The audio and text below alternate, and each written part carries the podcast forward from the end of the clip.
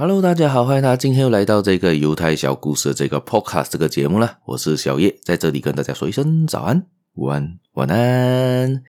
欢迎大家今天又来到这个一个礼拜一次的这个管我怎样活这个单元啦。今天呢，我还是继续分享上一期分享下来的东西，也就是《思考致富》这一本书里面，这一本书就是一个成功学大师叫做拿破仑希尔所写的一本书啦。里面呢提到了很多种种的讲提高自己财富的方法啦，我再一一的分享给大家。而这一边呢，我们延续上一期的节目，也就是提到了领导者失败的领导者的特质，他的十宗罪。我们上一期间呃说了五宗罪嘛，现在我们接下去说另外五宗罪。我来稍微的 recap 一下，我们稍微的呃回顾一下上一期说的五个罪有什么呢？第一，没有掌握全局的能力；第二，放不下领导的架子；第三，纸上谈兵的人；和第四，心胸狭窄的人；第五，缺乏想象力的人。好，这我们是前上半部的五个特质嘛，现在我们来分享下半部的五个特质啊。好，大家听到这边呢，也别忘了继续的订阅，继续的收听，继续的分享出去给你的亲朋好友，也别忘了去我的 FB Insta 点赞吧，可以在我的粉丝团分留言给我，知道你的想法有什么，可以 DM 我，PM 我，我有时间都会尽量的回复大家啦。还有，也可以在下面找到一个 Buy Me a Coffee 的网址，给我小额赞助一下下啦，谢谢大家，我们就开始今天的节目吧。好，我们上一期说到了呢，就是说到那五个罪嘛。刚才前面前言有提到的五个罪，我们接下来第六个罪是什么呢？以下属争功。如果呢，有一些领导啊，有一些主管，有些大公司里面啊，很喜欢做一件事情呢，就跟下属争功啊。下属做的东西呢，就占为己有，说自己做了，报告给更上层的那些管理层。如果以你的领导者是这样子的人呢，你下属肯定不服你啊。你做到半死的东西，你做到很辛苦做出来的成果，都是给上属当做他更上位的一个功劳啊、成就啊。这样子是我，我也不开心啊。如果假设今天是一个领导者，他是一个很成功的领导者，或者是有良心吧，有有良心的领导者，他会怎样做呢？他会跟上部说：“诶，这个东西是我这个下属做出来的，这个 credit 要给他。”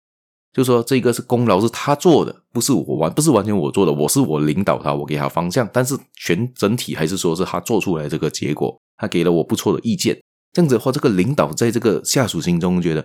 啊，像这个领导是会为我下属所着想的啊，这样子我就可以 respect 他，我可以尊敬他，可以跟随他，可以追逐他的那个背影啊，这样子这个领导才会是成功的领导者，而失败领导者呢，就没人抢功啊，说这个是我做的。但是这样子下属肯定不服你啊，而且上面的人我觉得也不完全相信这个是你做的。如果全部是你做，这样子你作为领导者，你是一个失败的。下面的人根本不做事，就你一个人在做事，这样子你也是一个失败的领导者啊。好，接下去呢，下一个呢就是毫无节制的人。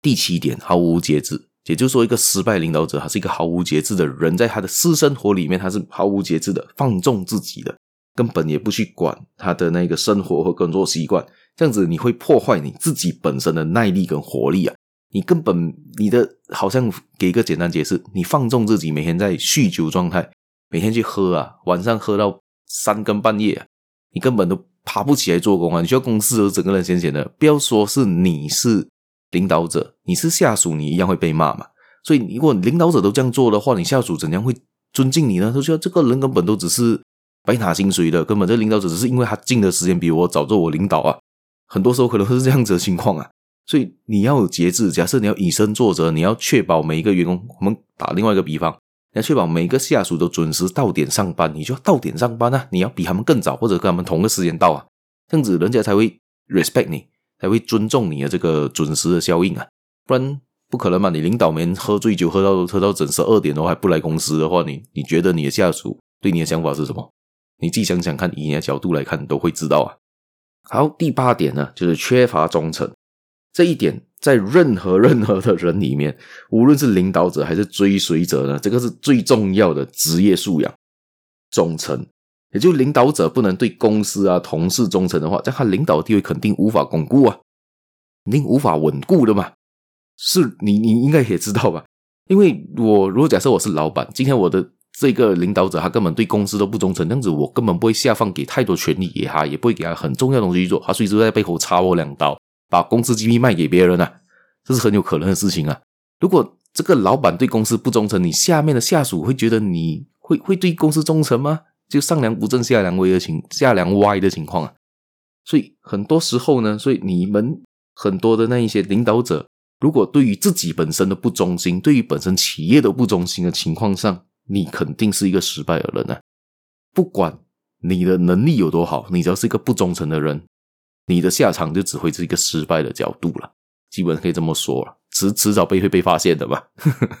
还有第九点呢，就是过分强调权威，这个是跟之前有提过的，上一个呃提到价值的情况有点像，其实这个是有点像的，就是说到呢，权威呢是不是拿来吓，不是拿来是威胁下属的，而是用同情啊、体谅啊、公正对于工作的胜任啊，这样子的话呢，当然呢，你下属才会一样的尊重你，才会以心服你呀、啊。若假设你太过注重权威的，像一直在往下面的压榨他们呢、这样子没有人会服你啊！你没有人服你的情况下，你的 team、你的公司很难会成功啊。好，接下去第十点也是最后一点啊，贪图虚名。为什么贪图虚名是这样讲的呢？如果是一个很能干的领导者，他根本不需要头衔呐、啊，他根本不需要有任何的名字在他前面呐、啊，他根本就是每个人都会尊敬他。这让我想到了一个马来西亚的伟人。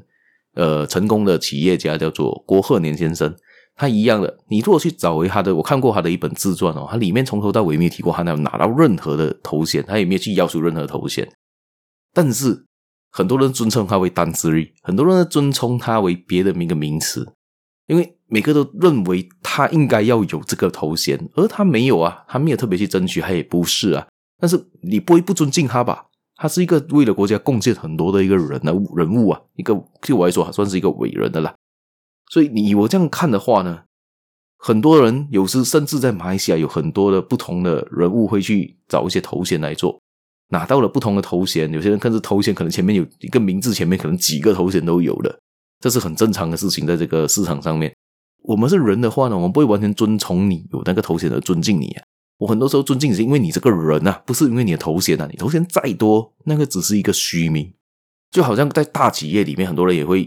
做一些事情，就好像还会拿一些头衔，就好像他总什么什么什么总经理啦，什么什么的那一个呃一些职称啊，一些头衔啊。这样子其实人不一定尊重你是那一个那一个头衔的那个位置的人，他可能尊敬你是这个人。所以如果你是一个失败领导者，就是会做的事情就是拿了很多头衔，好像自己很厉害，但是。其实他不知道的是，根本没有人会尊敬他那个头衔的，也没有人会尊敬你这个人啊。因为重要的是你人个体，不是你的名字啊。今天假设把你名字拿掉，那个人还会尊敬你的话呢，才是真正的尊敬你，才是真正的服从你，而不是因为你的头衔而尊敬你的人呢。这样子，你的头衔有一天被拿走的话，这样子你不是什么都剩不下呢？曾经有一句名，有一句网络用语吧，我觉得是网络用语，或是网络的一个语录吧。他说：“拿走你的，拿走你的专业，你还剩下什么呢？同个情况也是一样的，可以套用在这一边。好，今天我们的东西也就分享到这边，就是下一集，就是这一集的这个十宗罪，我们分享完了。大家有兴趣的话，没听到前五宗罪的话，可以听回上一期吧。我们今天分享到这边，大家有兴趣的话，可以继续的分享，继续的订阅，继续的收听。接下去我们还有更精彩的节目吧。”